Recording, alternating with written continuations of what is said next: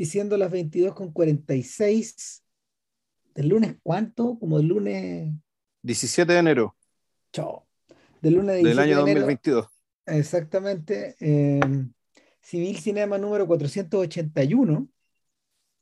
Sí, parece. Y, claro, sí, no, sí, ahora sí, como que después de semanas de, de semanas de dislexia numérica, me, me, ¿cómo se llama? Me apapaché, con la wea. Em, a ver, esto es un regreso a algo que ya habíamos comentado antes y, y lo comentamos como para la Navidad, ¿o no? Por ahí fue el podcast de Oliveira. Parece, sí. Claro, entonces, no, y además que hemos estado con, hemos estado plegados a la política de Vilches de baja intensidad. Entonces, que, que tiene excelentes resultados, debo decir, bueno, siempre de laburar. Sí, voy.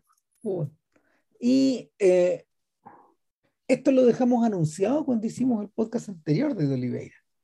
Sí, vos. ¿En qué consistía esto? Bueno, que íbamos a hablar de eh, dos filmes del maestro, pero que están vinculados a dos actores europeos importantes. Uno de ellos es Marcello Mastroianni y el otro es Michel Piccoli. Michel Piccoli, exacto. Claro.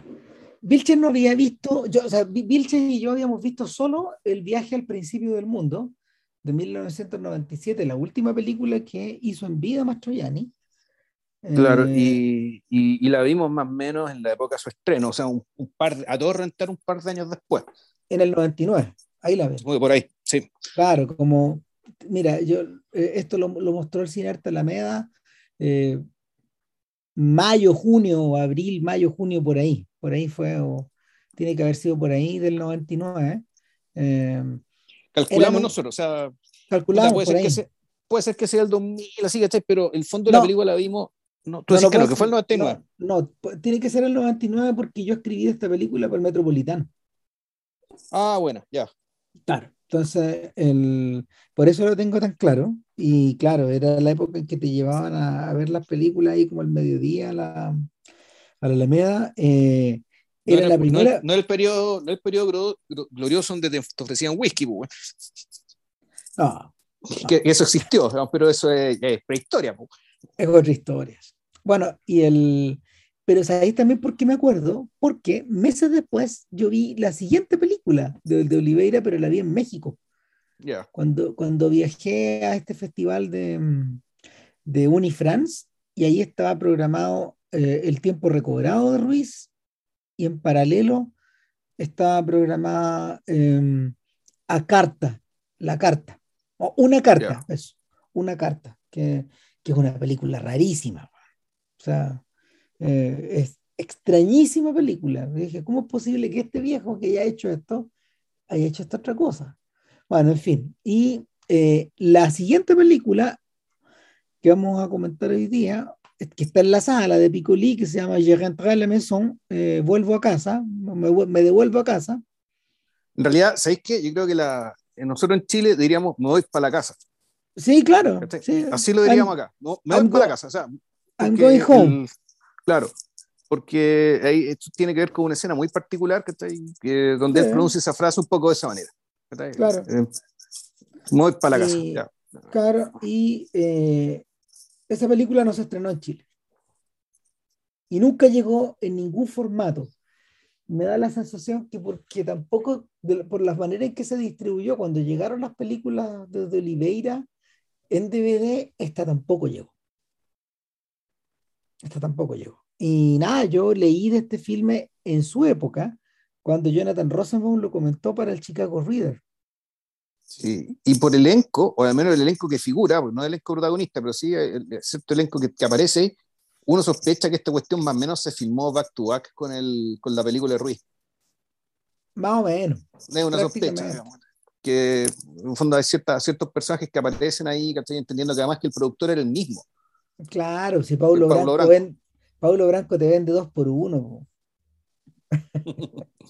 Puta. Entonces, claro, con e, puesto, puesto en esa puesto en esa disyuntiva, el viejo atinó rápidamente, confirmó la weá y, y salió corriendo. Eh, de hecho, da la sensación de que en realidad el personaje el que le puede haber ocurrido un poco la historia, una de las historias que está contenida en la película es el propio Malkovich. Pero ya, ya vamos a indagar en eso. A ver, em, como que la intro de, de Oliveira y de, la hicimos un poco cuando hablamos de una visita, el documental, y de Oporto de Miña Infancia. Claro. Eh, que, que, son, que son filmes que de alguna manera son bookends, que, que hablan un poco de cosas similares y que están separadas por 20 años de distancia. En este caso la separación es muy breve, eh, pero, pero apuntan a una etapa de a una etapa desde Oliveira que es distinta y es la etapa del gran maestro europeo, podríamos llamarlo. O sea, el, es el momento en que de Oliveira está convertido eh, efectivamente en uno de los directores europeos importantes. Contra toda esperanza, ha continuado desarrollando su obra o sea, muchos pensaban que se iba a retirar antes. Y, y al borde de los 90 años, ya pasados los 90 años, dirige esta película eh, en, en, el año, en, en, el año 99, en el 2000. O sea, de hecho, se alcanza a ver la Torre Eiffel y, y en cierta forma, en cierta forma completa lo que había estado insinuado unos cuantos años antes en la filmación con Mastroianni. Ahora, entre medio de eso, nada menos que hizo tres películas más. O sea, hizo, hizo una película que se llama Inquietude. Inquietude, y la hizo con Alfonso, Afonso Araujo, que aquí eh, Leonor Araujo, que son unos niños, y un elenco de un elenco, un elenco de, de, de de actores portugueses donde la única cosa que, donde la única persona que está afuera es Irene Papas, que interpreta a una de las madres. Eh, después de eso hizo La Carta. Y, eh, es una película, es una película protagonizada por Chiara Mastroianni y por Leonor Silveira, que, que, que acá se nos repite eh, esa actriz portuguesa se nos repite dos veces, de hecho. Eh, y también Ricardo Trepa, que, que, es uno de los actores de, del viaje. Eh, después de eso hizo una película que se llama Palabra y Utopía, y esa creo que tú la has visto, ¿o no? Sí. Esa sí, que es una, es una película, claro, en tres actos, que es sobre la vida de un jesuita, de un jesuita portugués llamado Antonio Deira, que era un, un adelantado a su tiempo. Ah, pues, de, ahí, de, ahí, el título, es básicamente un tipo que estaba pensando, estaba pensando y, y, predicando los valores que vendrían que 200 años después. Claro, y es una película ambiciosa, dura, esa dura más de dos horas, de hecho. Claro, y son, está en tres tiempos, que estoy profundo, son tres periodos de la vida de este sacerdote. El, uh -huh. el, joven es Ricardo Trepa, el, el, del medio, el adulto, es Luis Miguel Sintra, que es un actor español, pero que a esta altura es un portugués más, que ha actuado un montón de películas con de Oliveira. Y, el, y, el, y el, padre, el padre Vieira anciano es ni más ni menos que Lima Duarte, que es este actor brasileño que actúa en un montón de teleseries que, sí. y, y, y, es importante también en el cine y en el teatro brasileño. Parece, parece que es una leyenda, digamos, allá. Claro. Y, y bueno, y por esa misma época también es. Eh, eh, por el 2000-2001 era esta película, la, la, película que hablaba el otro día, El Puerto de mi, de mi Juventud. Claro. Ahora, por el encargo europeo, este que conversamos en, en hace medio, un par de semanas. Claro, en medio de todas estas cosas, efectivamente, el viaje al principio del mundo y me vuelvo a casa, o me voy para la casa, digamos, eh, son distintas. Son películas distintas, son películas que de alguna forma eh, están dominadas por esta, por esta tremenda, por esta tremenda figura, por esta tremenda figura del actor que está al centro. Sea, no, a ver, una cosa que hay que decir es que el. Y, y, y para mí es como una especie de principio, es un, es un principio, un rasgo, un rasgo esencial de, de este señor, de, de, del maestro Libera, es que en general filma con muy pocos medios. Sí. Y esos pocos medios, sin embargo, se, tradu se traducen en una versatilidad gigantesca. Realmente con esos pocos medios puede hacer cualquier cosa, digamos, y todas las películas son muy distintas unas, unas, unas a otras. Bueno, tú estás, Realmente muy distintas. tú estás describiendo ahí a Raúl Ruiz. Ya. También, en el fondo. No es casualidad que, no es casualidad que, que la obra de ellos dos converse tanto vía Paulo Branco en esa época. Eh, la única diferencia es que al, al, contrario de lo que al contrario de lo que le pasó a Ruiz con Branco, que se pelearon en algún momento, que se distanciaron, eh, de Oliveira en realidad nunca se distanció de Branco. O sea, continuó, continuó desarrollando su obra mientras Branco también financiaba las películas de, otros de otros realizadores, de gente como, como Pedro Costa, por ejemplo. Ahora, la diferencia es que, claro, el común es que terminéis peleado con Branco. Claro, pero, pero, este, en, el caso, en el caso del viejo, digamos, no, no, solo, solo tenía que ganar de la relación. Además que las películas efectivamente deben haber sido extremadamente baratas, como pasaba con las de Ruiz. Pero había una sola diferencia. En realidad, eh, los, eh, en realidad los impulsos, eh, la compulsión de Ruiz superaba la capacidad de Branco para, la, tolerancia de Branco, yo creo que al eclecticismo. O sea, de verdad eran proyectos demasiado eclécticos en circunstancias de que los de Oliveira, por lo menos sí, tenían como una especie de matriz. Y yo creo que es como, yo creo que es, su relación con, con, la palabra declamada de alguna forma. Y, y, por otro lado, su relación con las fuentes teatrales o con, o con cierto arte del pasado, digamos, en la película de la carta, por ejemplo, claro, son, son, son puras cartas que se mandan unas personas a otras y uno va viendo las escenificaciones de eso. Pero, pero, pero hay una fuente, hay una ligación teatral que, que, que a Branco le, que a Branco le resulta familiar o le resulta más tolerable. En ese caso, no, no hay tanto, corre menos riesgo de que, de que, de que lo, que, lo que le salga al director sea recibido como un disparate por parte de los tipos que miran, ¿cachai? Por parte de los tipos que, que, que están como focalizados ahí en, en reseñar estas cuestiones. Entonces, el, pero volviendo, el, el, tema es que, claro, la importancia de un Mastroianni y la importancia de un Piccoli eh, diferencian estas películas de las otras. Eh, en cierta forma también lo que las diferencia es la relación que el propio de Oliveira eh, va creando con estos actores que son monumentos y, eh, y, el acercamiento de ellos a, porque, porque de, Oliveira, de Oliveira no filma a esta gente en su, en su prime, en su juventud, ni tampoco lo filma en su madurez, sino que lo filma en su ancianidad. O sea, em, cuando, cuando Mastroianni, a ver, cuando Mastroianni filma el, el viaje al principio del mundo, él tiene 73 años y está muy, muy disminuido, eh, en parte por su tabaquismo, que eso, es lo que mató a Mastroianni. O sea, creo que, creo que muere por un cáncer, ¿no? Espérate, a ver. Me da la sensación de que sí. Claro, cáncer al páncreas. Eso se lo llevó.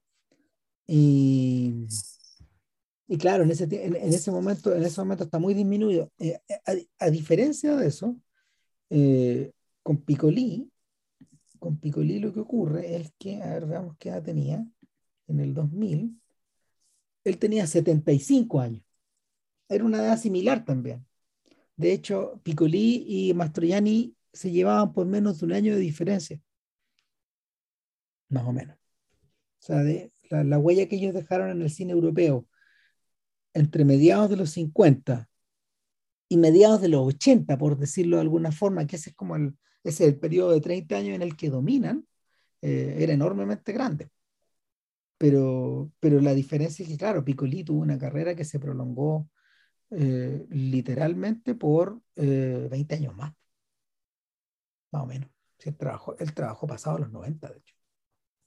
O sea, no, es muy impresionante lo que hizo, lo Piccoli. continuó. Su última película es del 2014. O sea, actuó en las líneas de Wellington, de Valeria Sarmiento. Esta película escrita por, escrita por Raúl Ruiz, antes de morir. Entonces, el, Claro, es, es, un tiempo largo. Entonces, de alguna manera, estas películas están dominadas por esa idea. Ahora, pero ojo, volvemos. Los actores son los medios que están ahí, puestos a puestos, claro, servicio a un fin. Para mí es más importante el fin. El... No, no, no, no, yo creo, ahí estoy en desacuerdo. Yo no podía obviar el tamaño de estos gallos. Sí, claro, pero ¿por qué, por qué ellos? ¿Por qué ellos? ¿Por qué ellos? El, porque, el caso, el, el caso de Mastroianni es, es, bien interesante, por el hecho de que lo ocupa de una manera tal que haga del mismo Manuel de Oliveira. Le pone el mismo chalequito, le pone el mismo sombrerito. Eh, se vale del hecho de que sea un extranjero, eh, que, perdón, que sea, es un portugués, pero que está rodeado de, está, está en la película hablando con un, ¿cómo se llama esto? Con un, con un francés y otros portugueses eh, francoparlantes, de modo que la conversación sea siempre en francés. Claro. El punto es que cuando la conversación sea en portugués, que tú te vales de que este actor, de este monumento, digamos que, que, que es Mastroianni, no es portugués, de modo que él es también, curiosamente, digamos que el, este alter ego de Manuel de Oliveira eh, aparece como un extranjero también en su propia tierra. Es decir, ya, ya el, el, el hecho de, ya de ser un anciano, y interpretando un anciano, un, un, señor mucho más mayor de lo que realmente es. Fondo Mastroianni está interpretando un señor de 90 años. Él teniendo 75 y estando más para la cagada de lo que está el verdadero director de la película, que de hecho es el que, el que maneja la camioneta. Po.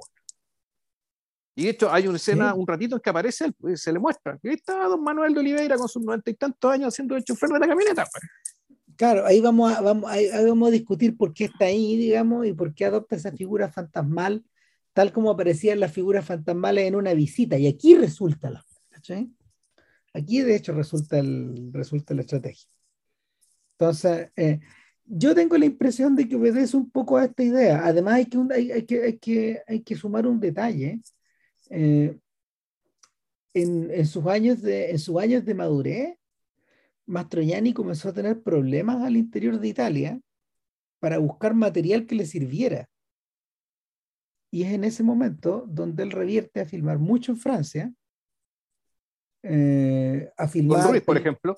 Claro, a filmar películas. De hecho, la película anterior al viaje al principio del mundo es Tres vidas y una sola muerte. O sea, la penúltima película de Mastroianni. Uno podría decir que Ruiz y, Ruiz y, y, y de Oliveira se turnaron en dirigirlo.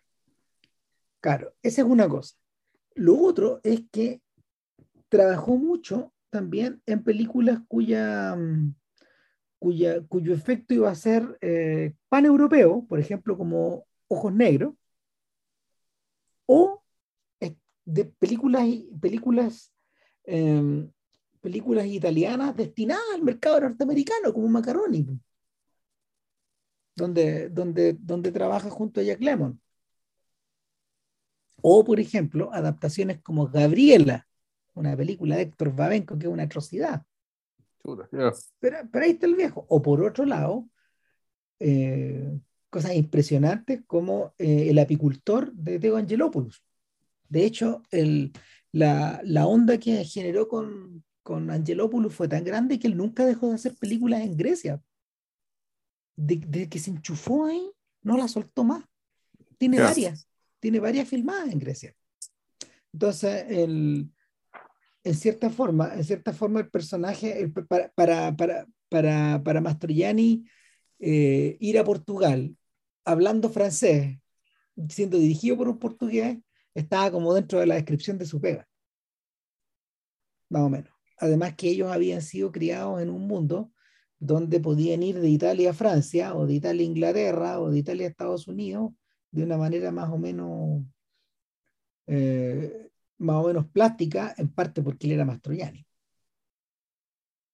Entonces, yo creo que tiene que ver con eso. Sin embargo, de Oliveira lo utiliza, utiliza ese pasado, utiliza ese pasado para, tal como tú decís, eh,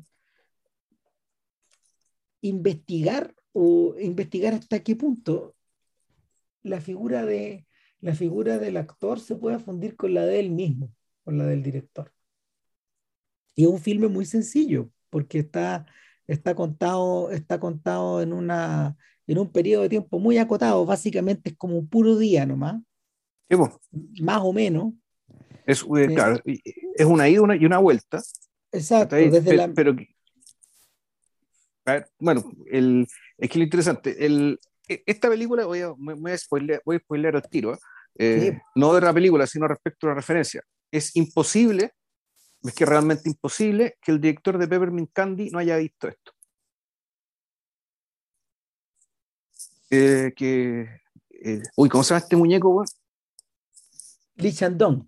Lee Chang-dong. Me, parece muy, me parecía muy raro que Lee Chang-dong no haya visto esto porque la estructura es idéntica. Y el puente entre los episodios es idéntico.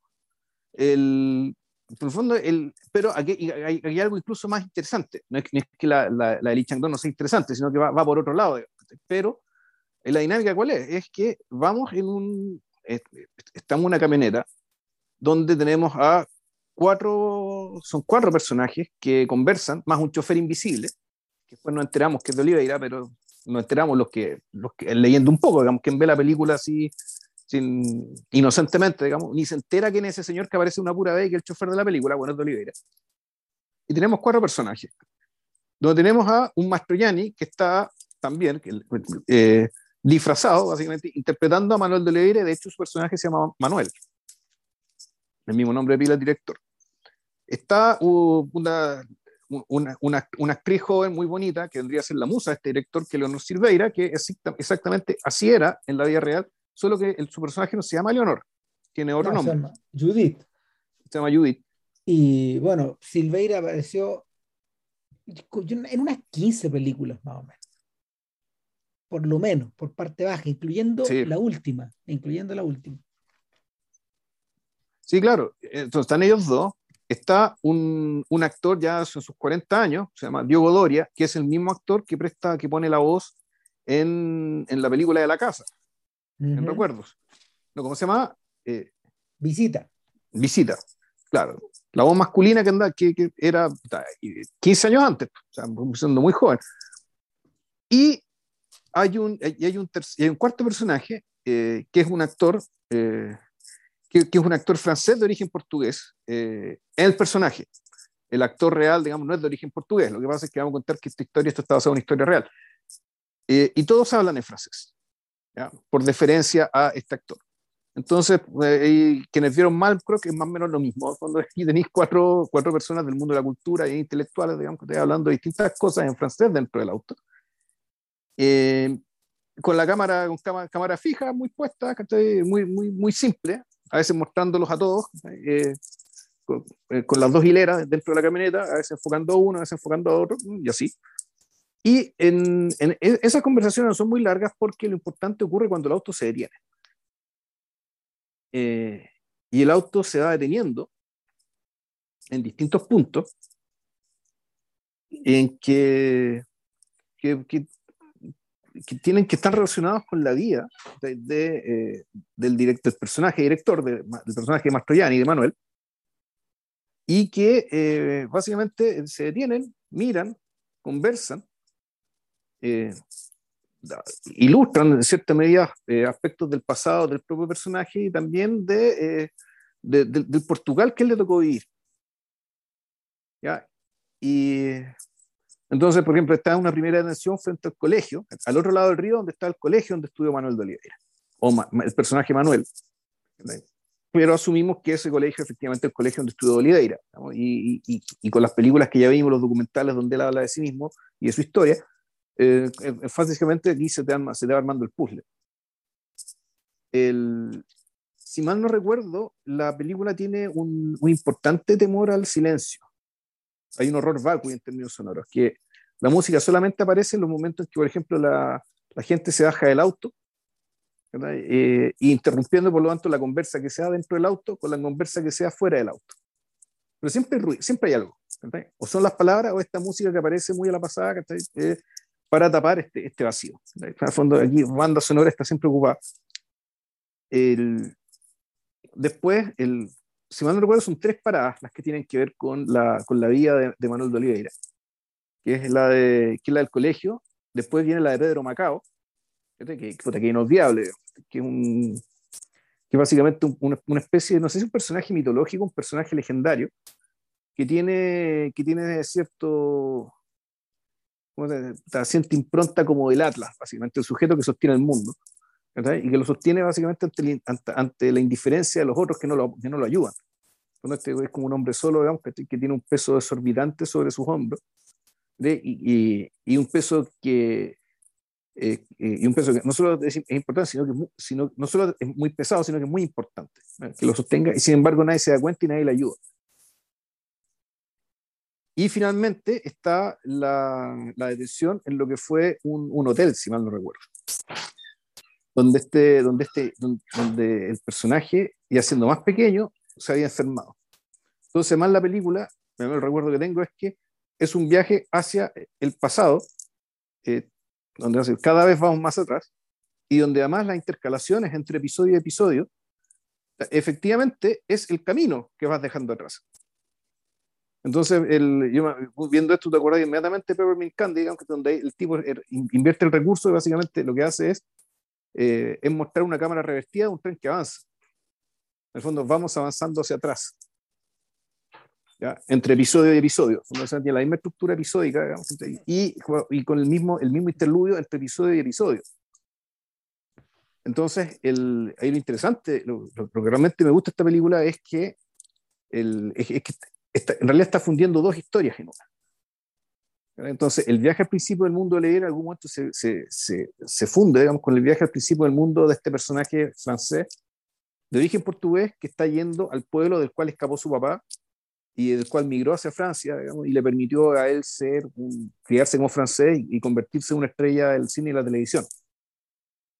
Mm. Entonces, aquí... Yo, dale. Mm, no, no, dale, termínalo, termínalo. No, no, en realidad no, no hay mucho más que decir. uno podría contar la historia de otra forma, en realidad.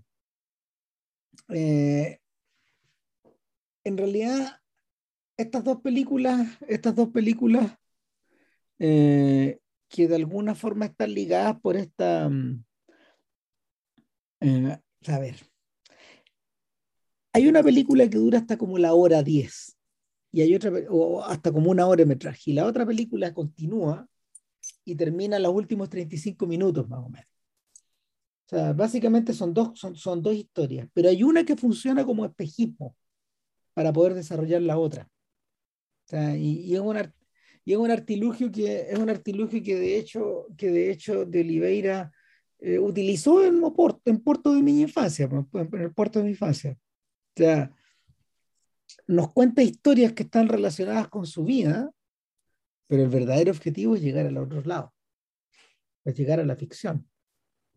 Entonces, él se convierte en una especie de medium acá y nos distrae durante un buen rato, pensando que la película en el fondo es acerca de él, cuando en realidad el que obtiene cierta certeza, el que obtiene, el que obtiene, em, el que obtiene materialidades y el que obtiene la sensación de un viaje hecho es precisamente este actor que al principio de la historia, al principio de esta, en la primera sección, apenas aparece y apenas habla. Ufons no es el protagonista de esta conversación donde eh, es permanentemente un triángulo los primeros 30 minutos, casi todo, digamos, entre, entre Judith, entre Manuel y el actor, y uno de los actores.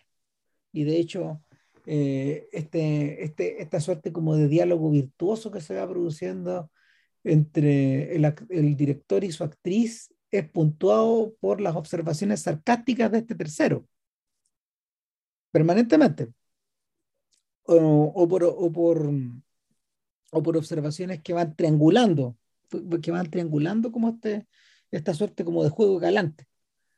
En cambio, este, este, este cuarto empieza a meter la cuchara solo, solo cuando eh, él dice, bueno, hemos sabido harto de tu historia, le dice Alfonso a Manuel, pero tu historia no tiene que ver con la de mi padre y, tus dolores no tienen que ver con los dolores de con los dolores de mi, de, de, mi historia familiar, que es la razón por la que estamos aquí. Y ahí lo dice por primera vez, cuando vamos arriba del auto.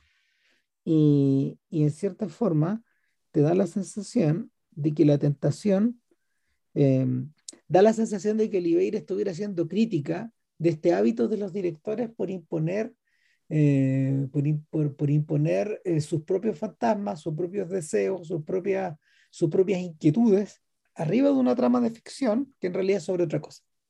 ¿Cachai? Eh, o sea, no nos pongamos tan autobiográficos, básicamente, no, parecer estar diciendo. Yo al revés, yo lo interpreto como que el, que si bien son viajes que vienen desde el extremo del privilegio, del extremo de la pobreza, que el, el gesto de, de, de, hacer este viaje, que es un viaje en el tiempo y un viaje en el espacio, eh, eh tiene un efecto, digamos, eh, fraternal. En el fondo, estos personajes son hermanados por esta experiencia conjunta, por, este, por, este, por esta experiencia común, digamos, y que para efectos de la para efectos de, de, nuestra ficción, digamos, que tú, tú tienes una, una, progresión en términos de que al principio se trata de una cosa y después la cosa se convierte en otra, pero sin embargo, yo, eh, es un poco el, el, mismo trayecto y lo bonito es que cuando llega el momento en que se habla portugués, efectivamente Manuel de Oliveira, siendo portugués, se queda callado. ¿Por qué? Porque el, porque el actor es, porque el actor no sabe, probablemente no sepa portugués. cuando lo abre con, la fluidez para hacer creer que efectivamente es un director portugués, cuando el personaje claramente es portugués.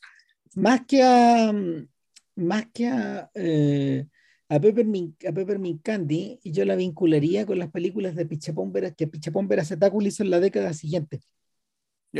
Estos filmes que están estos filmes que son una pura cosa, pero que cuentan más de una historia y que claramente están divididos en dos. Que, en realidad son dos historias, en realidad son dos versiones de la misma historia. Sí, o, o, o, dos, dos, instalaciones de una misma historia. Exactamente, o dos posibles lecturas. Hmm. Eh, la, claro, y, y, en ese sentido, eh, eh, hay una cosa que es bien curiosa del cine de Oliveira. para haber sido hecho por un señor tan viejo, lo que no obsta en, en modo alguno, pero pero puede ser también una distracción, o para, para hacer películas, eh, para hacer películas tan formalistas, tan teatrales, hechas con tan pocos recursos, sorprende la tremenda audacia formal del compadre. Siempre, siempre. Es, eso es sin excepción. Siempre es así. O sea, el, es imposible ser más enfático. Los filmes de Oliveira son particularmente extraños en la primera mirada. Te, te, te acogotan por su extrañeza en algunos casos. Entonces uno, uno, uno de hecho empieza a pensar eh, no solo acerca de la trama, sino que acerca de la factura, acerca de la razón de por qué eh, estos planos duran lo que duran, etc. Em, en cierta forma, eh, de Oliveira, de Oliveira em, sí es un director que eh, sí es un director cuyo sentido de la vanguardia pareciera estar hermanado más que con la Nouvelle Vague, por ejemplo, pareciera estar, pareciera estar hermanado con la música serial, bueno, ¿cachai? Con esos niveles de, con esos niveles de extrañeza. El, eh, no, no, en vano, lo que abre el viaje al principio del mundo y lo que, a lo que regresamos ostensiblemente en algunos momentos de la historia no es, una, no, es una, no es un fado, no es una balada, no es nada de eso, sino que es música atonal. Y música atonal dura. O sea, la, del principio es impresionante. Eh, la otra cosa, la otra cosa que me llama la atención es que pareciera también, eh, esta película pareciera también estar haberse establecido en torno también a una crítica a los filmes de otros contemporáneos de, Oliveira. Como lo habíamos mencionado, todos los cineastas del siglo XX son contemporáneos de él. Y varios del XXI, pero en el caso particular, estoy pensando en el caso particular de Wim Wenders, porque en, en estricto rigor, Viaje al principio del mundo es una road movie. Es decir, es una película que transcurre en torno a una carretera por donde pasa un auto que va de un lugar a otro estableciendo ciertas paradas en el camino y sacando conclusiones acerca de esas paradas. A diferencia del 99.9% de las películas de carretera que nos van mostrando lo que está delante del camino, de Oliveira eh, eh, ataca porfiadamente al revés y nos va mostrando siempre lo que está atrás del camino. Son muy pocas las películas que hacen ese gesto. O sea, es extremadamente pocas. Y en lo este que pasa es que lo que, al, repetirlo, al, repetirlo tantas veces, al repetirlo tantas veces, porque se vuelve como cuatro o cinco veces esto, como si fueran puentes entre una escena y otra. Eh, lo que tú, claro, lo que tú vas creando es una especie como de una, un gesto estilístico. O sea, en, vez de, en vez de lo que está por delante tuyo, nosotros vamos viendo lo que estamos dejando atrás. Exactamente, precisamente porque, porque, es un viaje, en el sentido de ser el viaje al pasado, o sea, lo que estés mirando siempre es el pasado, siempre está mirando el pasado. Claro. Y aparte por la razón obvia de que para qué mostrarlo, para qué mostrar lo que está por delante si tarde o temprano lo importante lo vaya, lo vaya a ver. Va a aparecer y, te vas a, y te vas a detener en él. Es algo, que, es algo que uno de los protagonistas menciona cuando se bajan del auto la primera vez. Eh, eh, eh, espérate, es como. estoy buscando la. Tengo la película abierta acá, estoy buscando la frase, de hecho, que, que él dice, que, que, que, uno de los actores dice. Em, porque hace una referencia, hace una referencia básicamente a que eh, el, el, presente es algo que está atrapado entre lo que viene y lo que fue. Es una cosa así, más o menos lo que es una cosa así lo que a lo que están haciendo como referencia y el, en general la trampa en la que las road movies siempre caen es ir comiendo kilómetros. E, e, en esta, en esta permanente deriva y, y de y acto devorador de kilómetros es de donde se van estableciendo los, los parámetros de la historia, los detalles y todo ese tipo de cosas. No, y el, hecho de justificar el, el, que pasen cosas y que los personajes cambian. Claro. O sea, es importante que pasen muchos kilómetros, que los viajes en general sean más o menos largos. Pero aquí, aquí la cosa no necesitas de eso, tampoco no es un viaje muy largo. Son unos pocos kilómetros, sin embargo, son kilómetros muy cargados. Mm. El, a mí, bueno, otra cosa que. El, e, esta, es la, es la, primera parte. Cuando llegamos a la parte ya de la, del, del viaje, al, del viaje al comienzo, el viaje al origen del actor de, del actor de origen portugués. El otro viaje. El otro viaje, el viaje que se monta sobre este otro nos encontramos con, eh, eh, con ¿cómo decirlo? con dos escenas muy extrañas. En realidad, una escena muy extraña, la otra me parece casi paradigmática, que es la escena cuando se encuentra con la tía, que es la hermana sobreviviente de su papá, que fue quien migró, eh, que se pasan dos cosas muy extrañas, muy incómodas, y que sin embargo, del, como a nivel de guion me parece muy bien que sea así. Por una parte que cuando este, este, señor quiere saber información respecto de, la, respecto de lo que fue su padre, la información, la información que obtiene de parte de su tía es exactamente lo que ya todos sabían. Es decir, era el, el fondo, el, aquí lo que estamos hablando es que, eh, aquí eh, eh, siempre, o más que siempre, él lo que fue a buscar es la verdad y sin embargo lo que tiene ya es un mito. O sea, la historia de su padre ya ya se había convertido en mito, en un mito para él y ese mismo mito ya era, el, era la moneda corriente, digamos, en el pueblo de origen, que me estuve viendo donde, donde era el pueblo, que era, eh, ¿cómo se llama? Castro de Fogateiro, de Rogateiro, una cosa así, que Castro en, en galaico portugués es Castillo, por lo demás, y este es un pueblucho que está al norte de Oporto, muy pegado en las montañas, muy cerca de la frontera con Galicia. Desde este lugar estamos hablando. Y ya al pie de las montañas. Claro, pues eh, este, es desde este lugar donde el padre del actor eh, habría huido a los 14 años, dirigiendo su mirada a las montañas, pasando las montañas hacia España, cayendo preso de los republicanos allá. Claro, donde él tiene que vender la vaca para pagar el rescate. Exacto, y siendo una molestia para la familia en el fondo, y cada vez que se comunicaba, cada vez que se comunicaba con ellos, este cabro chico que poco a poco iba creciendo y poco a poco los iba olvidando, iba, o estaba pidiendo plata o estaba pidiendo ayuda, etcétera, y sin embargo, claro, la fuga, eh, la fuga efectuada durante toda la guerra civil y que culmina con el cruce de los Pirineos, llegando a Francia y afincándose como un portugués neutral en, un territorio que está ocupado por los nazis y por lo mismo no, no siendo objeto de persecuciones. Eh, claro, deriva en, un, deriva en una vida que deriva en una vida que termina pronto porque el tipo muere en un choque no sin antes haber dejado la tremenda cagada en diversas partes, porque por un lado fue, a buscar compatriotas, fue a buscar compatriotas para Eh, para su taller mecánico. Alimentar la necesidad de los, de los obreros que tenía, o de los, perdón, de los, de los mecánicos que tenía para el taller. Les va mal, todos se devuelven, lo encuentran una mierda, digamos. Lo encuentran un mal jefe, un tipo muy exigente, muy duro, etcétera. Pero aparte de eso, eh, es un sujeto que después de haber tenido dos hijos con esta mujer con la que se casó a su llegada a Francia, eh, e, él la abandona y después tiene muchas otras mujeres y tiene más hijos por ahí está repartido.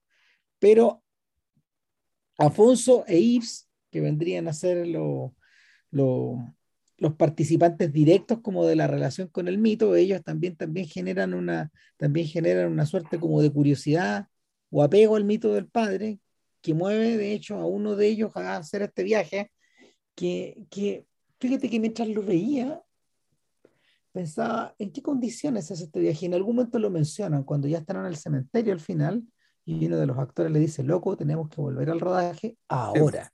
Entonces me acordé, me acordé de la obsesión de, de John Wilson, John Houston, el cazador blanco, corazón negro, cuando le dicen, loco, volvamos al rodaje. Este curso de que te estáis pegando, este, este espacio de autoconocimiento, se acabó es un poco eso también. Es una especie de pausa, es una especie de pausa que se emprende en un fin de semana, en un momento de, de en un momento de más relajo.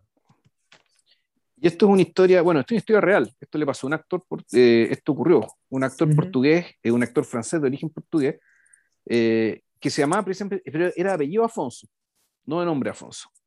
De hecho, lo busqué por ahí y, aparece al final de la película. Esta historia es una historia real que le ocurrió a este actor, que hizo tal viaje. No, probablemente no lo hizo con Dolideira, digamos, sino que lo hizo eh, en, circunstancias que estaba filmando otra película. Y Dolideira, básicamente, claro, se montó en la historia y creo que le fascinó, le fascinó la historia misma. Y la también lo usó como excusa para contar parte de su propia historia y armar esto que estamos hablando. Esto, como decía Ram, que que como decía Ram, podría ser una crítica o podría ser básicamente la superposición de dos historias hermanas. Una detrás de otra, como después lo haría Veracetáculo. yo, diría que es, todas las cosas a la vez, porque este bueno, o sea, con de, Oliveira es un realizador, em, es un realizador en apariencia prosaico, como, como, como habíamos dicho, utiliza, utiliza lógicas y, y una, se sirve, se sirve de recursos que son tan antiguos por un lado, pero su manera de observarlo, eh, su manera de observarlo es tan, eh, es tan eh, radical por otro, es tan radical por otro que pareciera estarla reinventando. No sé si la palabra como para referirse a, cómo usa su, los recursos que tiene, digamos, de los que dispone, es como cierta modularidad por ejemplo. Pero, ah, sí. Es que, o sea, mira, fundamentalmente, la, reacción que genera, la reacción que genera en el espectador siempre es de extrañeza, independiente del recurso que ocupe. O sea, en la carta aparece un, concierto de un rockero portugués, en esta historia que habíamos estado viendo todo el rato, ambientada en el siglo XVII, o XVIII, por ahí. Entonces, yo, o sea, si simplemente, si ahora la viera, a lo mejor le encontraría más sentido. Cuando yo la vi, quedé completamente, quedé completamente despelucado. No, no, no hacía sentido. Ahora, una cosa que, una, había una, una, cosa que me parece, una cosa que me parece eh, bien impresionante, y probablemente es el momento cuando visitan el Gran Hotel do Peso.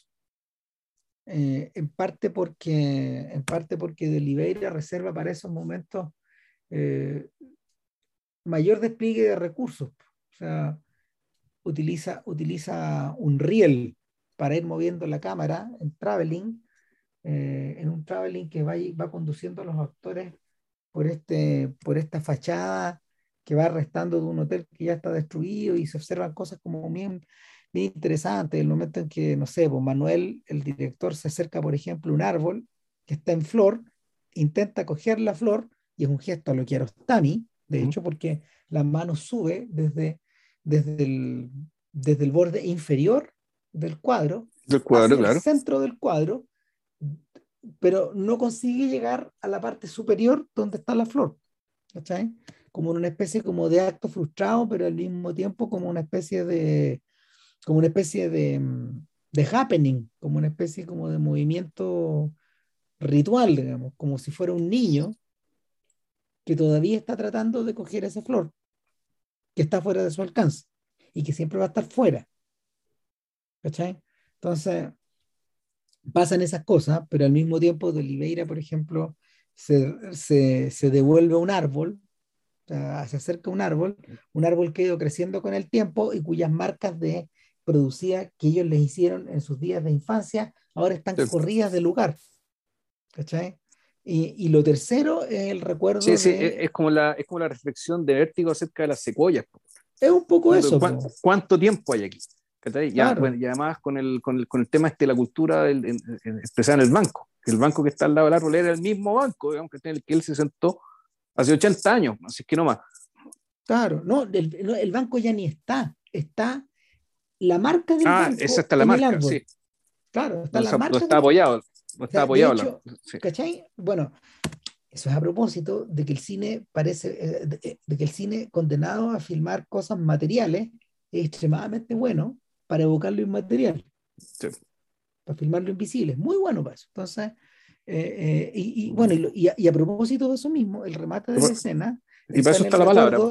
Claro, el remate de esa escena está en el recuerdo de la, del, del, ataque de fiebre, de tifus que tuvo Casimiro, Miro, el hermano de, el hermano de Manuel, el hermano mayor, el hermano del medio, eh, y, que, y, y, del cual él puede recordar los gritos, él puede recordar la fiebre, él puede recordar el miedo que, que él tuvo de niño, pero de eso no queda nada. Lo único que tienen delante son ruinas. Corte y hay un contraplano desde el balcón de esta ruina.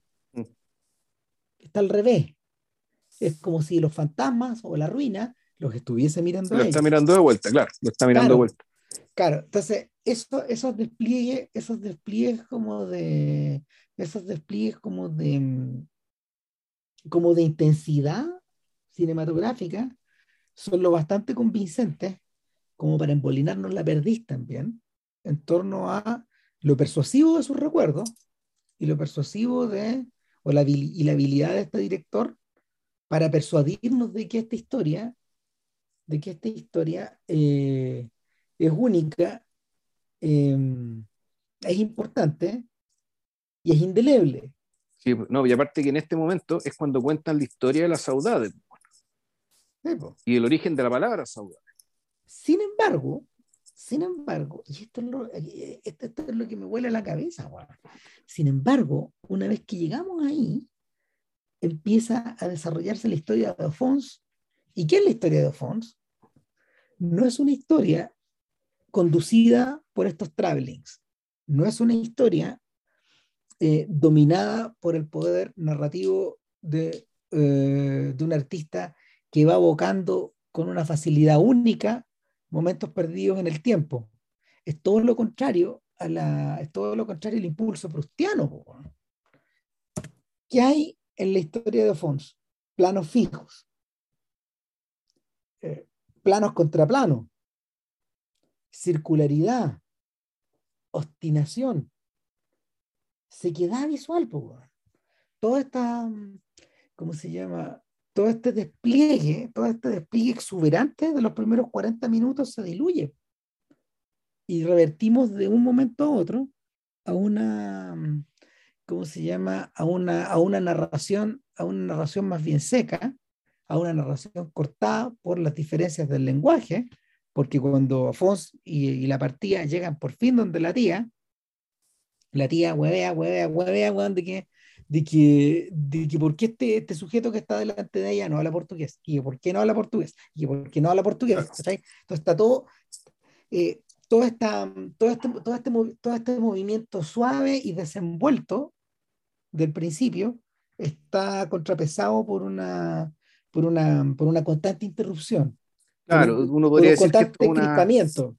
Claro, pero tú decís, esto entra en la lógica ya realmente la hora de teatro, es decir, un montón de gente sentada en una mesa Sí, y que sin embargo, la obra de teatro no se desarrolla, mejor dicho, es una obra de teatro que básicamente, que es casi una obra de teatro del absurdo, donde efectivamente la señora pregunta repetidamente, eh, ¿por qué este señor, por qué este señor que dice ser mi sobrino, no habla portugués?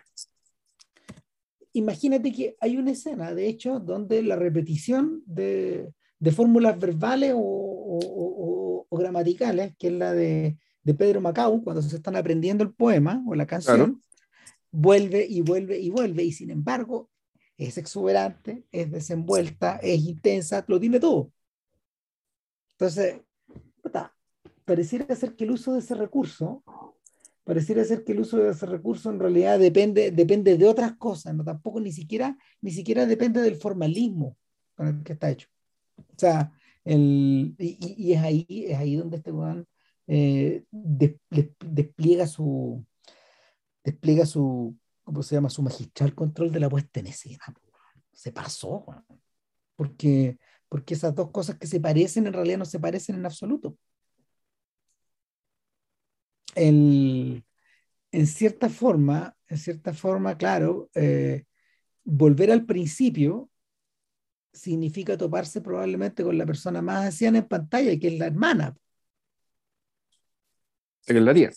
Claro, que es la tía, que es la hermana del, hermana del padre de Alfonso. Claro, entonces la tía, y claro, y al final ella es el verdadero principio. O sea, eh, ahí pues, que pasan hartas cosas. Esta escena te permite básicamente decir, bueno, el, eh, primero nos encontramos con, esta, con, este, con este absurdo, digamos, esta obra de teatro del absurdo, digamos, está la gente sentada en la mesa donde no puede comunicarse por la sencilla razón de que una persona no puede entender de que eh, esta otra persona no hable en, no, no, no hable en portugués. El personaje de Manuel de Oliveira, ya dijimos, convenientemente se queda callado, es decir, esta, este, este, este pasado y esta pobre, y esto, que esto ya no es pobre, o sea, esto es una casa de, de clase media, más o menos antigua, ya, eh, pero esto es algo que él no conoce, y lo cual él no puede hablar.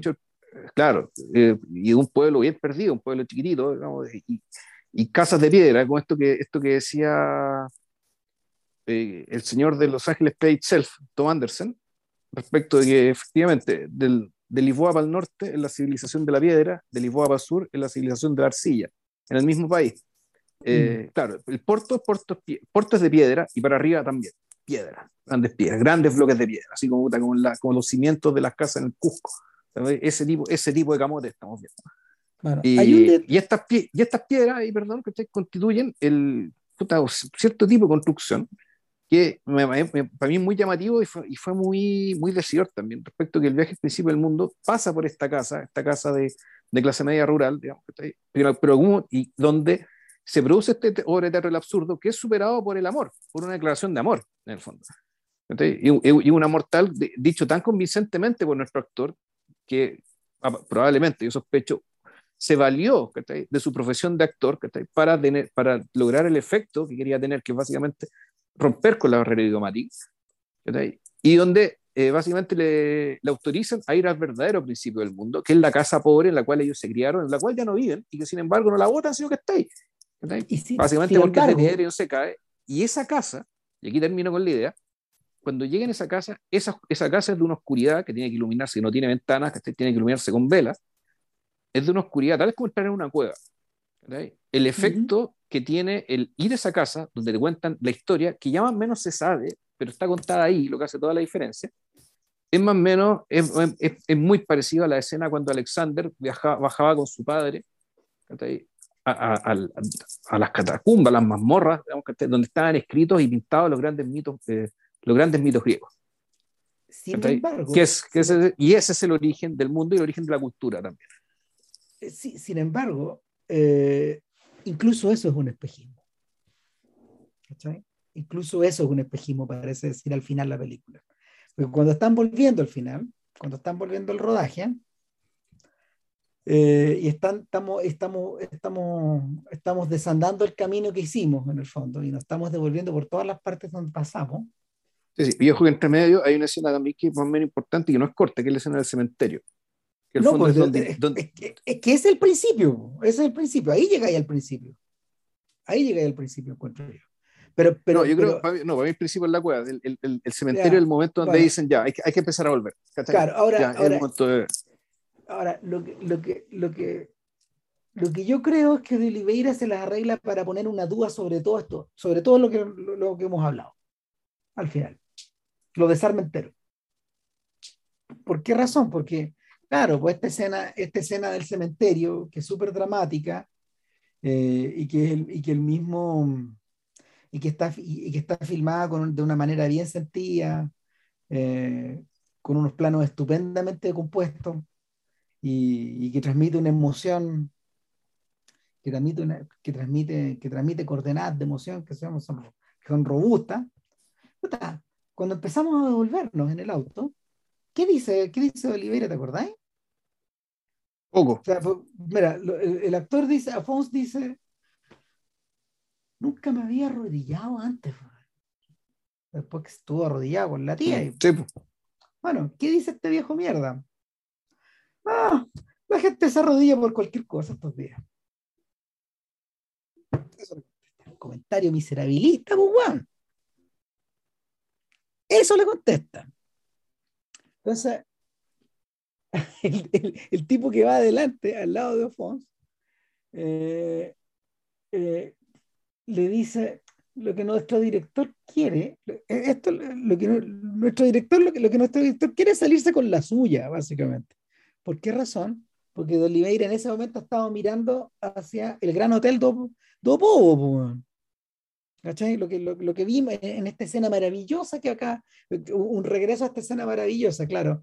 Entonces él dice, entonces él dice, eh, entonces él dice, eh, bueno, no, miento. Judith dice, la, actriz que va al lado de Oliveira, comenta, mira, pensamos que habíamos llegado al principio de tu historia, pero la historia de Alphonse tiene un principio más, tiene un principio, tiene un principio, ¿cómo se llama? Tiene un principio más antiguo todavía. Eso dice ella. Y él contesta, bueno, al menos Alphonse pudo abrazar a su tía, lo que es yo, nuevamente viejo miserable, respecto a esta escena que acabamos de mirar, lo que es yo, mi hermano Casimiro, mis amigos de infancia, todo lo que me rodea, se ha convertido en espectros.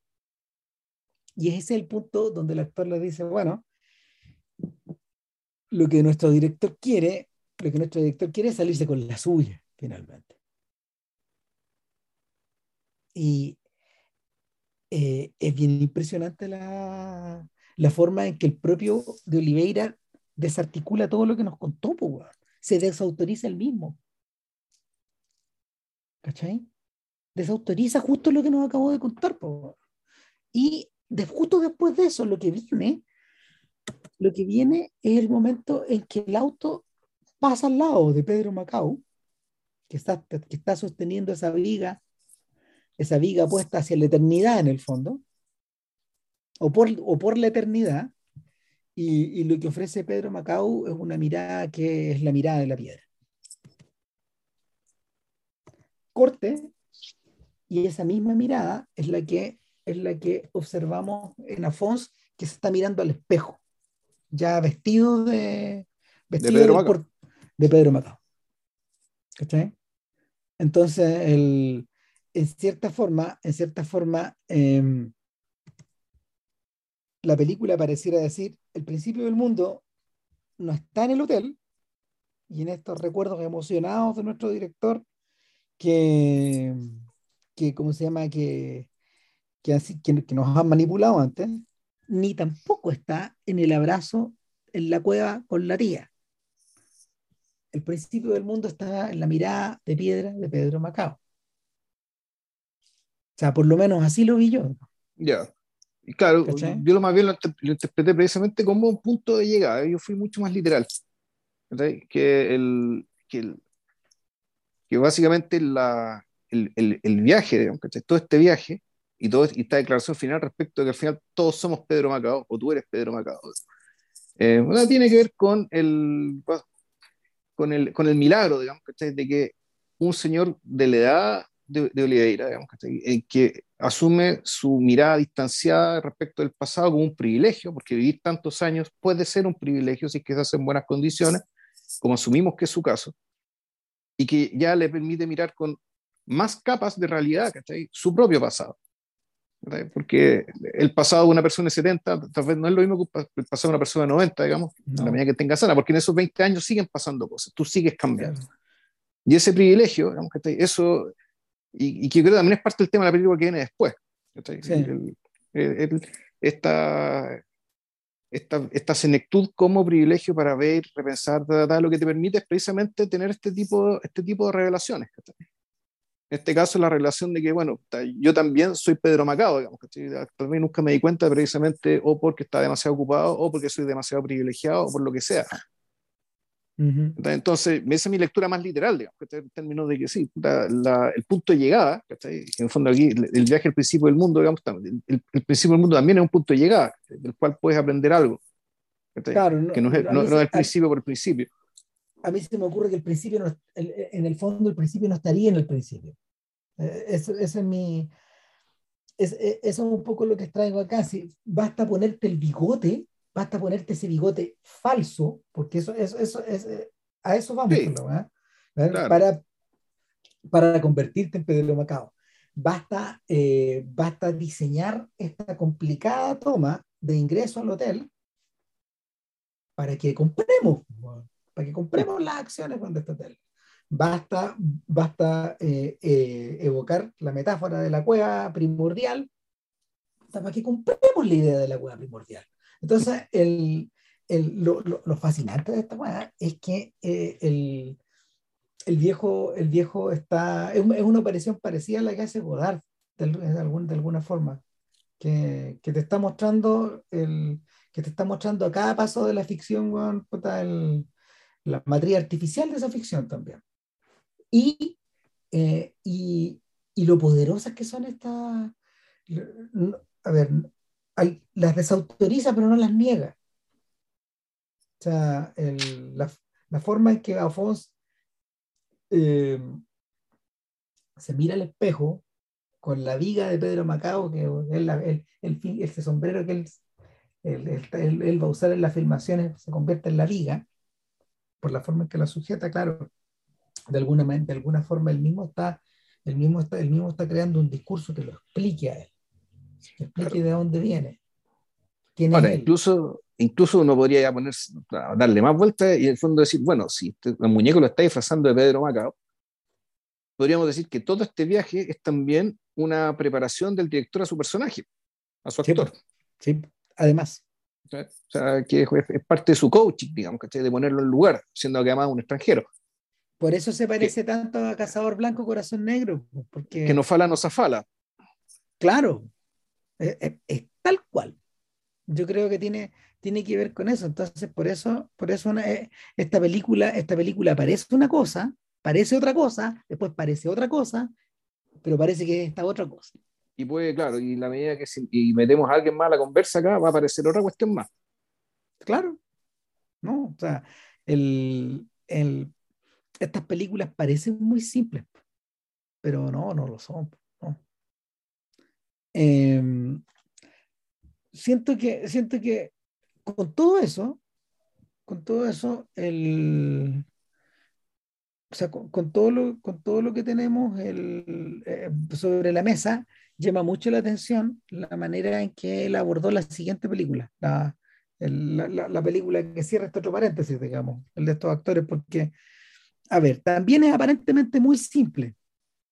Es la historia de un actor de teatro, eh, eh, de un actor de teatro francés, un tipo de unos 75, 80 años más o menos, un sujeto que está en total dominio de su, de su arte, de su, de su, arte, de sus capacidades expresivas, eh, en parte por las obras que está, porque las obras que lo estamos viendo representar, ya vemos escenas del rey se muere, después vemos una escena de la tempestad, no, no, son obras particularmente fáciles.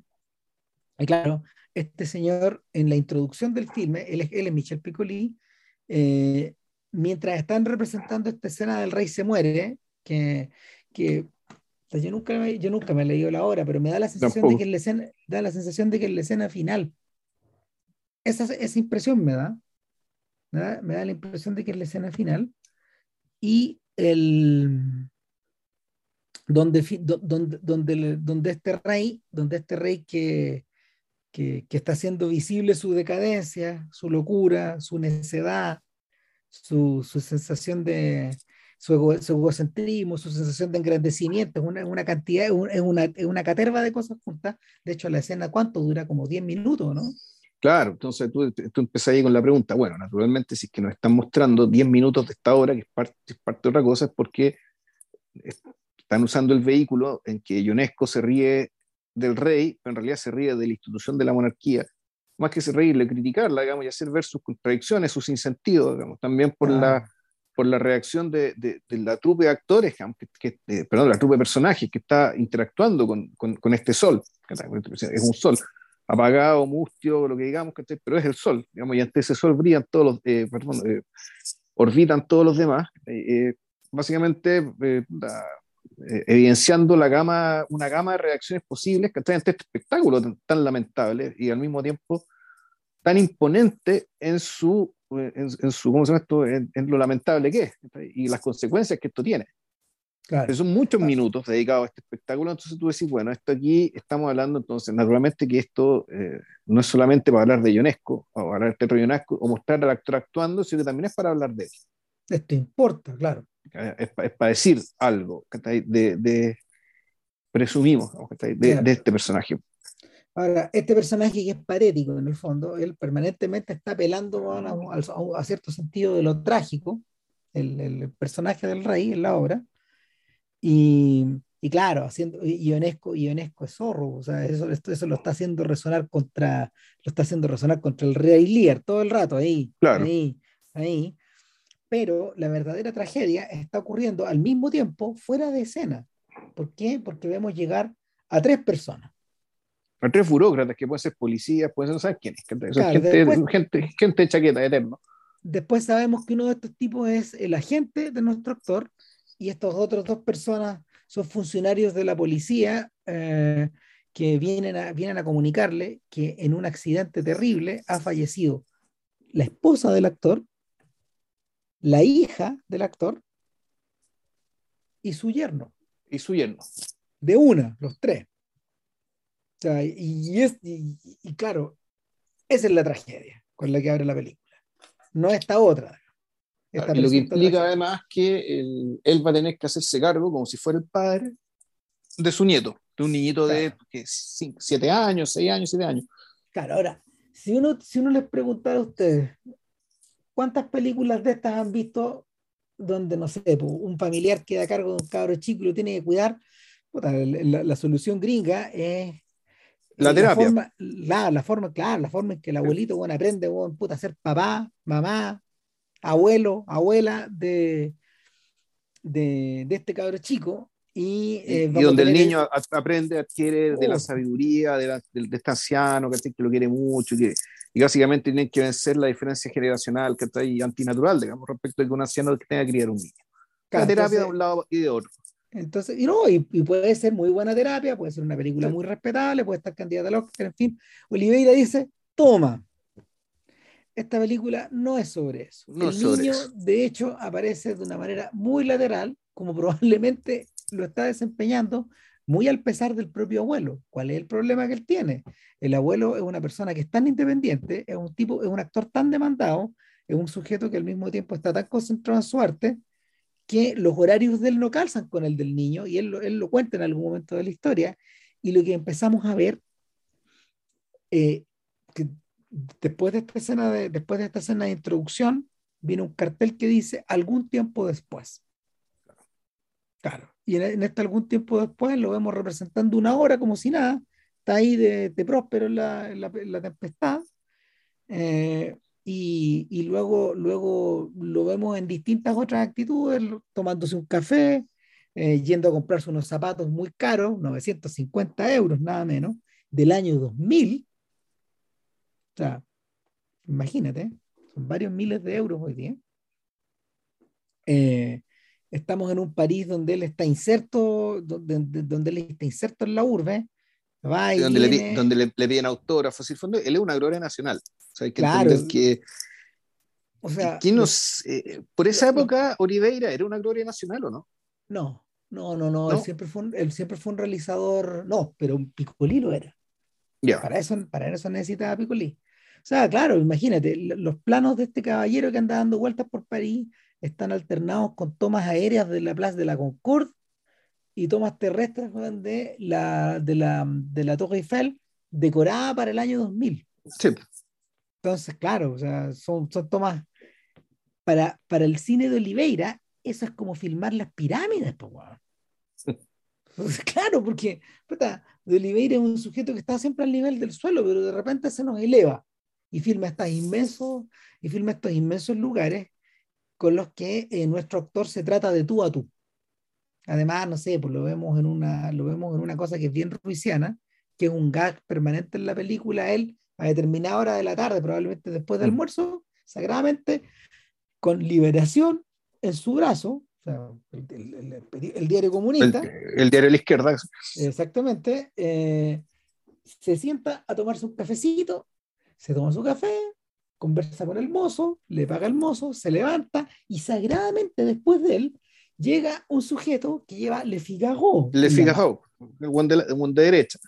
Claro, centro derecha, digamos. y en, la misma mesa. En la misma mesa y se sienta feliz, y también saluda al mozo, conversa con el mozo, le paga al mozo, tira el diario, vemos los titulares, bueno, en fin. Eh, entonces, es el, estaba pensando, de hecho, que eh, es una, eh, esos instantes a los que, donde el, donde el personaje no habla, porque lo hemos visto comprando, lo hemos visto mirando, un, lo hemos visto mirando una, una reproducción de un cuadro muy cara, la reproducción mismo, un, grabado bien caro, unas chiquillas que le piden autógrafo. Bueno, de Oliveira está filmando siempre eso a través de un espejo, perdón, o de, un vidrio. De escaparate. Claro, de tal suerte que lo que tenemos de fondo eh, no es el audio directo de él, sino que el audio indirecto. Estamos, estamos separados del actor todavía. claro. Y nuestro actor, por lo tanto, nosotros cuando, cuando está hablando, uno, cuando actúa, claro. y dos, en todas las escenas en que, eh, porque donde dice la, otra parte, donde básicamente su entorno quiere amarrarlo a la vida amarrarlo de una manera extra. Él ya está suficientemente bien y sigue estando incierto, sigue actuando, sigue siendo él, esta gloria nacional del teatro, pero puta, le quieren ofrecer papeles en la tele, ¿cachai? Para mantenerse actual, quieren que eh, se, ¿cómo se llama esto? Lo, empujan incluso a que se relacione sentimentalmente con una de las actrices con la que colabora, con la, con la que colabora habitualmente y, como, y que ella lo admira mucho.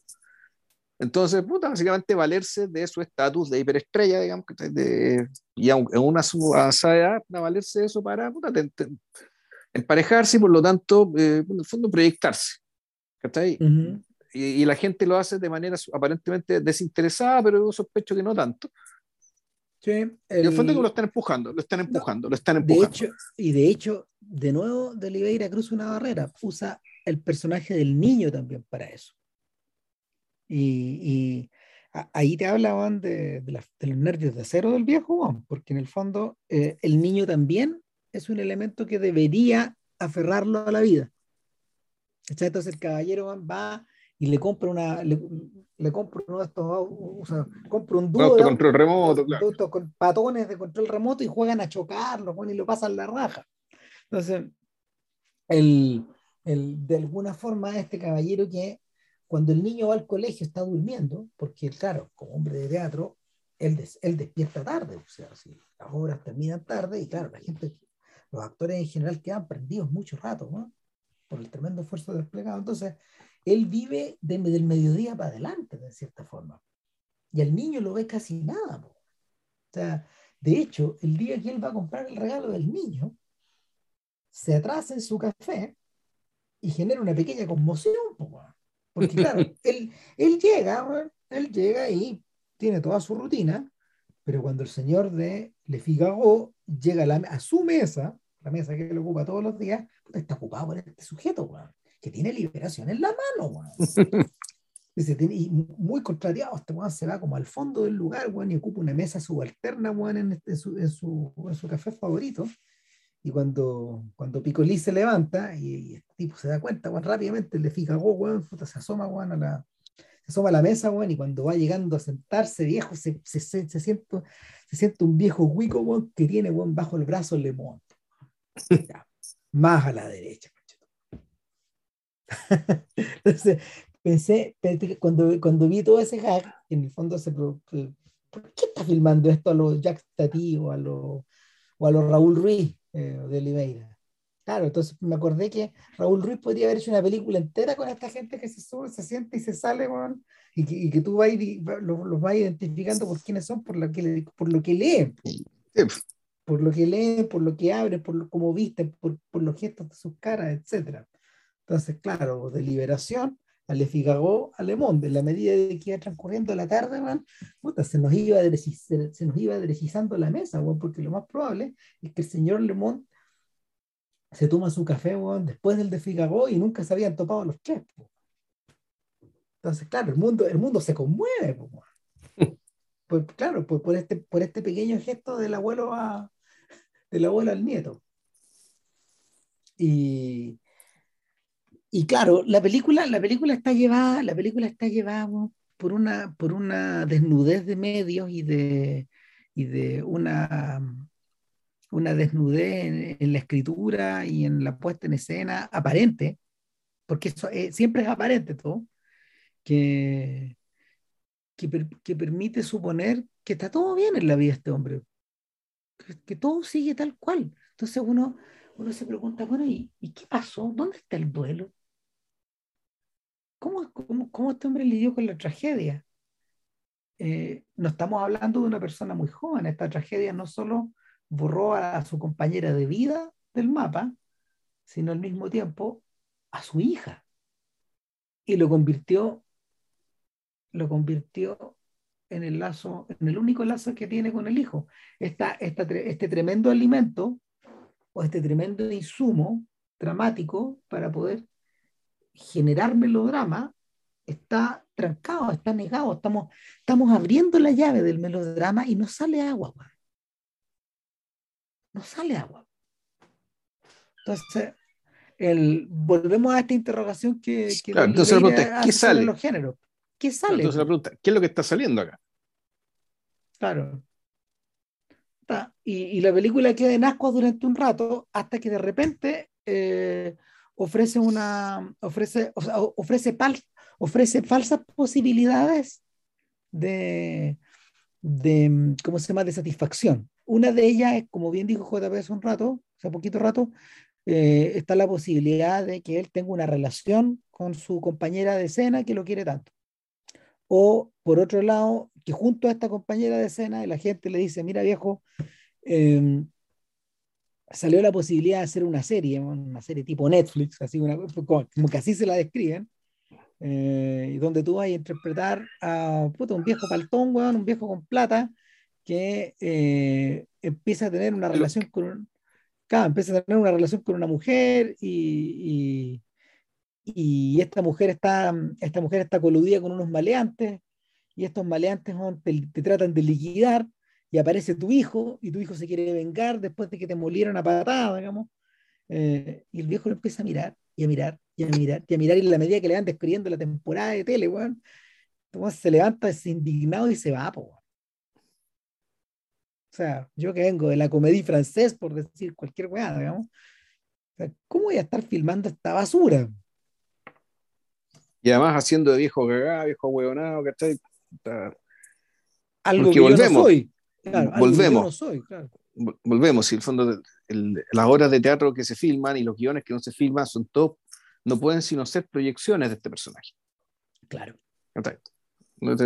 Proyecciones y posibilidades de, de, de, lo que es este señor otro, otro instante de alimento para el drama es que después de, después de una conversación que donde, el, día antes que le ofrezcan el papel, de hecho, eh, donde, donde filmamos, muy, donde Oliveira filma muy ruisianamente un zapato, estos zapatos de 950 euros del año 2000 que se van moviendo y se mueven, se mueven como cisnes en el agua, porque el tipo los mueve mientras va conversando y estamos pegados en los zapatos, en los zapatos, en los zapatos. Al poco rato aparece, un, aparece un drogadicto con una aguja envenenada, con una. Con, con, con, una, jeringa, claro, con una jeringa envenenada, quizás con qué. Y claro, el tipo le dice: Dame tu chaqueta, dame tu reloj, mm, dame tus zapatos. caballero queda ahí un poco, un poco en la nada. Pero, pero claro, eso es insumo dramático que de nuevo no tiene camino. No, de nuevo no sale agua por ahí. Claro, ¿no? A, lo más tendrá algún tipo de. Será una figura literaria, aparte de lo que, de lo, que significan los zapatos. ¿cachai? La significación que pueden tener. ¿cachai? Y ahí se acaba. Salvo un comentario respecto, güey. Me robaron los zapatos. Uy, qué lástima. ya. Claro, y de Oliveira mata. Ya, chao. Claro, y, mm. la, y la, posibilidad de, la posibilidad de prolongar esto, eh, finalmente, finalmente aparece un poco Deus ex máquina, aparece, em, aparece John Malkovich, que interpreta a John Crawford, un director, un director norteamericano, británico, angloparlante, que tiene un tremendo atado, el actor con el que estaba emprendiendo nada menos que una adaptación de Ulises, o sea, ya, eh, que está emprendiendo una adaptación de Ulises, eh, él se ve combinado a elegir a un nuevo Buck Mulligan. Buck Mulligan es uno de los sujetos que anda dando vueltas junto a, junto a Stephen Dedalus en, en, en, esta especie de torre donde están viviendo al principio del libro, ¿cierto? Ya ni me acuerdo, le hace tanto tiempo que... Claro, no me acuerdo si Buck Mulligan aparece en el, en, el, en el retrato del artista adolescente, pero, pero pero va, básicamente es como un hombrón, es un, es un camión. O sea, es el Falstaff del asunto, ¿no? Sí, claro, exacto, sí, exactamente. Sí, es como el Falstaff, el sujeto al cual en el fondo Stephen gira y los otros también, Haynes y todos los otros personajes. Pero eh, eh, en, en esa parte de la historia, eh, no sé cómo está cruzado con la Odisea, ahí yo cago, no, no, no, tengo mm. todo, no tengo todo el aparato de referencias, pero, pero claro, este personaje que no es un sujeto de 75 años, sino que es un sujeto de mediana edad, más o menos. Eh, claro, y, y, al cual nuestro amigo Picolí puede encarnar porque una gran cantidad de marcas no tienen su rostro. Puta, Crawford le viene muy bien, entonces le dice, la única dificultad es que te va a tener que aprender los diálogos en inglés, pero como usted es un gran actor, usted maneja bien el inglés. Me está salvando la vida. Una cosa así. Y, y después de eso, eh, vienen los ensayos. Ahora, no es una gran cantidad de texto la que tiene Mulligan en esta adaptación, de, en esta adaptación del libro. O sea, hay, una, hay un comentario bien siniestro ahí, de parte de Oliveira, que Crawford, Crawford tiene las pelotas y, el, y, ¿cómo se llama? y el arrojo de, de adaptar Ulises. O sea, adaptar lo inadaptable. O sea, también podemos desprender de eso de que Crawford bueno, es un subido por el chorro. Y que, y que, nuestro amigo que está dispuesto a prestar una mano, digamos, pero sabe que es un, sabía, sabiendo de que es un imposible. Sí, mira, más allá, más allá de lo que pasa, que bueno, lo podemos contar porque es importante para otra sí, que, me llama la atención es que, claro, efectivamente están los ensayos, eh, pero la primera parte de los ensayos, y si mal no recuerdo, y corrígeme Ram, la cámara no está puesta en Picolí, sino que está puesta en Malkovich. Oliveira otra vez. Entonces Oliveira decide efectivamente que iba a mover la obra en, los ojos de quien la dirige. y, por lo tanto, lo que estamos viendo pasa por las reacciones del personaje de Malkovich como director ante lo que está viendo. Las entonaciones, los movimientos, y todo eso está en la cara de Malkovich. Y como Malkovich es un actor que reacciona maravillosamente, que para eso está finalmente, si para eso, si para eso lo contrataron, digamos, me imagino, y eh, uno, uno, lo, uno, uno la, ante los textos, Malkovich va reaccionando como un violín, eh, eh, mueve sus manos, tuerce la cabeza, corrige algunas líneas, está observando atentamente, en fin. Claro, entonces lo que, lo que, lo que observamos de, nuevo provoca extrañeza pero está perfectamente delineado respecto de los objetivos del viejo. Porque al día siguiente este caballero ya con, con los diálogos aprendidos, vuelve a hacer la escena, van a la filmación y ya la agua no fluye. Y no fluye, y no fluye, y no fluye. y, y, en un momento. Y, ahí la cámara, bueno, y aquí la cámara ya está puesta para que nosotros veamos lo que estaba viendo Malkovich. Solo que un día después. Y la mano fluye, bueno, y en eso el viejo dice, ah, voy para la casa. Y se va en personaje, con, el, con, la peluca, con los bigotes, con la ropa de principio del siglo XX, man, puta. Fregaste, viejo. no, claro, y se va, y, entonces y aquí el contraste respecto a cómo caminaba al principio, cómo habitaba París al principio de la película, o mejor dicho, después cuando una, una vez que termina, una vez que pasa la tragedia, digamos, cuando ya está resituado, digamos, después de, te lo muestran ahí paseando, que dando autógrafos, qué sé yo, aquí básicamente está convertido en, interesante, está, es como una especie de nada, porque es una persona imposible, es una persona que no debería estar ahí. Se vació, y, la gente lo que mira ya no, ya no lo ve él como persona, sino que él ve, ve, una presencia inexplicable, una presencia que no debería estar ahí. Mm. y, así de, y, es interesante el hecho de que la... Ah, y, eso uno podría aplicarlo precisamente al, al oficio terral. O sea, si, si, tú actúas mal, en el fondo tú te conviertes en una presencia que no debería estar ahí.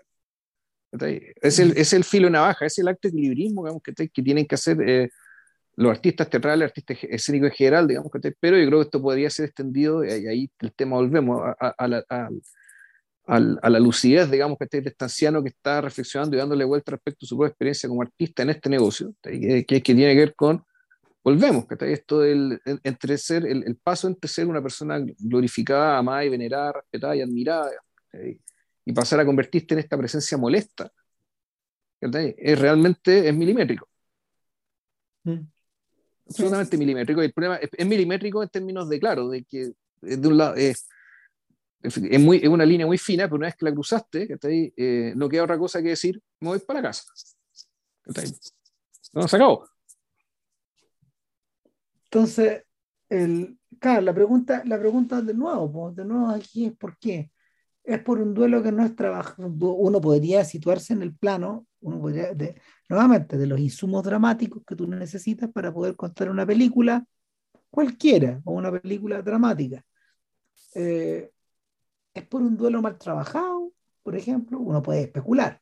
Eh, es porque es porque el personaje es porque el personaje se topó con algo que no es interpretable. Eh, se está empezando a notar la edad de este caballero. O efectivamente el cine en inglés son demasiadas cosas distintas para lo, para lo que él eh, solía hacer, porque es un actor de teatro en francés. O sea, son, son, dos variables, digamos, no una. Eh, o a lo que aludía, claro, a lo que, a lo que aludía Kiarostami. Eh, si, si vas a cambiarte de idioma, la cosa que florece no necesariamente es lo que...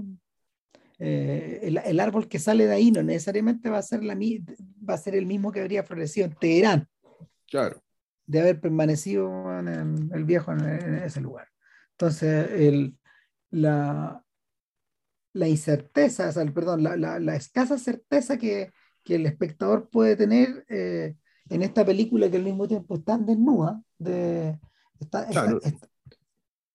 y hecha por un, eh, por un extranjero en otro idioma, un idioma que maneja, pero en el extranjero. Entonces uno podría decir que esta película también tiene dudas respecto a sí misma. Sí y de su propio director. Eh, eh, y revierte un poco también, o, o ruido otra vez, pues, a esta sensación de que eh, por fuerza hay algo que se pierde en la traducción o en el salto a otro idioma y algo que debe perderse al mismo tiempo. Algo que debe perderse. No, si, si, si, es que no se perdiera es que hay algo muy raro. Hay algo que no está bien no, o no está bien o hay algo que es milagroso que está pasando, en fin.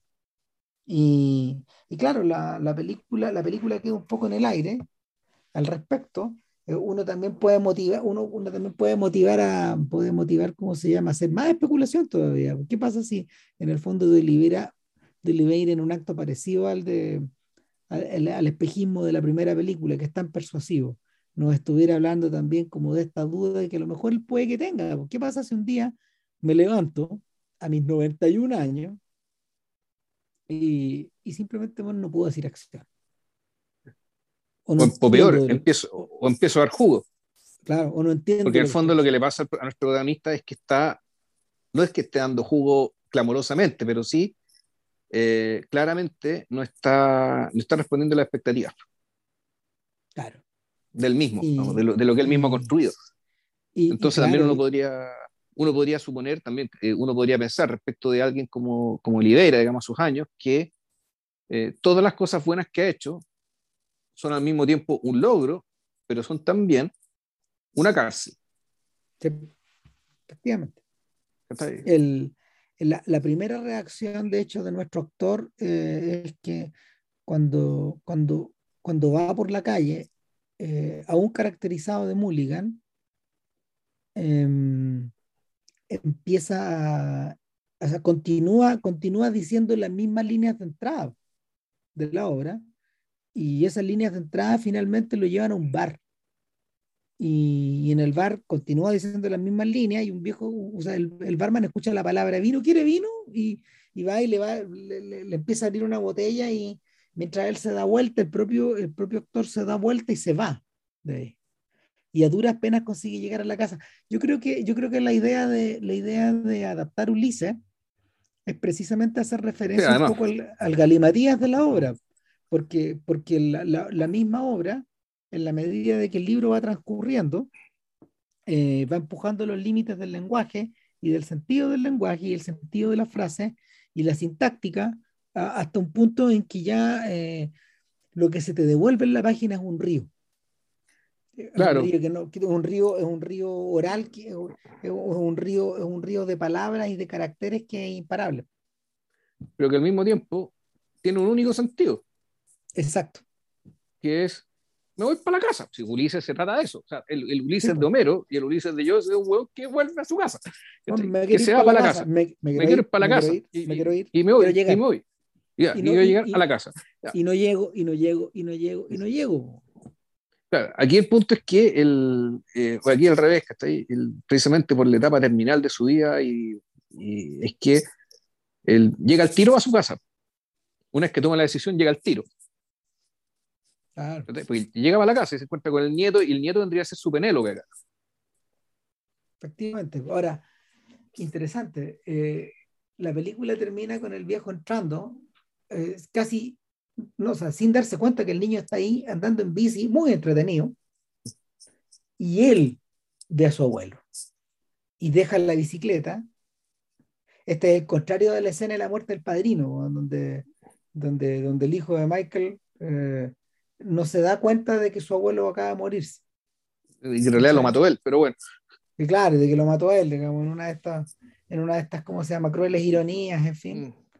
Mm. Eh, el, pero el, acá el chiquillo deja la bici, ve como su abuelo lucha, lucha, loco, por llegar al, al, primer, al segundo piso. O sea, eh, eh, Picolí actúa esta escena como si se fuera a caer en cualquier momento, man, no, solo por, no solo por los escalones hacia abajo, sino por la baranda hacia el vacío. Man.